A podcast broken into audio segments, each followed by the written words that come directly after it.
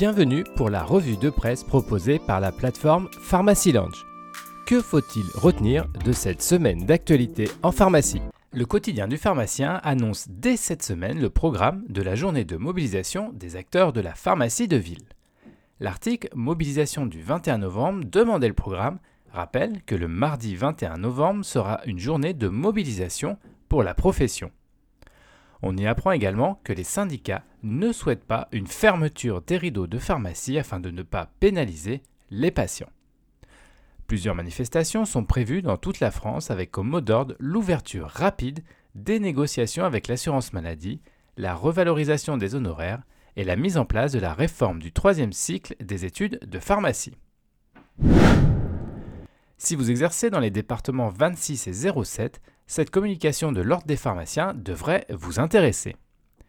L'article publié sur le site internet s'intitule Recommandations sanitaires dans le cadre de l'épidémie de rougeole touchant l'Ardèche et la Drôme depuis septembre 2023. À la lecture de ce document, vous apprendrez que depuis la rentrée, un foyer s'est déclaré dans un collège de l'Ardèche. Bonne nouvelle, la vaccination obligatoire du ROR couvre la souche virale identifiée. Les autorités sanitaires surveillent bien évidemment attentivement cette épidémie et rappellent dans l'article les recommandations importantes afin de limiter l'extension de ce foyer. Vaccination 90% des infirmières voire le pharmacien comme un concurrent, commente cette semaine le moniteur des pharmacies.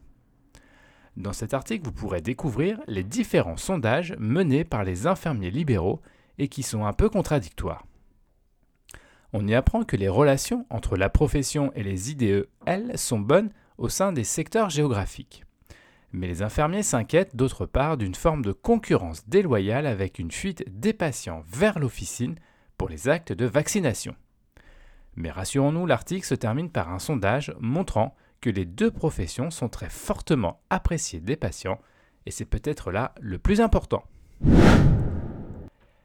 La réforme du troisième cycle doit s'appliquer, annonce cette semaine le pharmacien de France.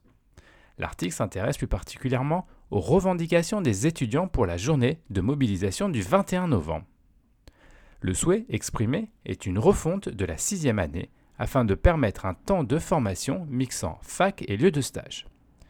L'étudiant aurait alors un nouveau statut permettant notamment un accompagnement financier par l'État. La fonction de maître de stage constitue également une évolution importante attendue.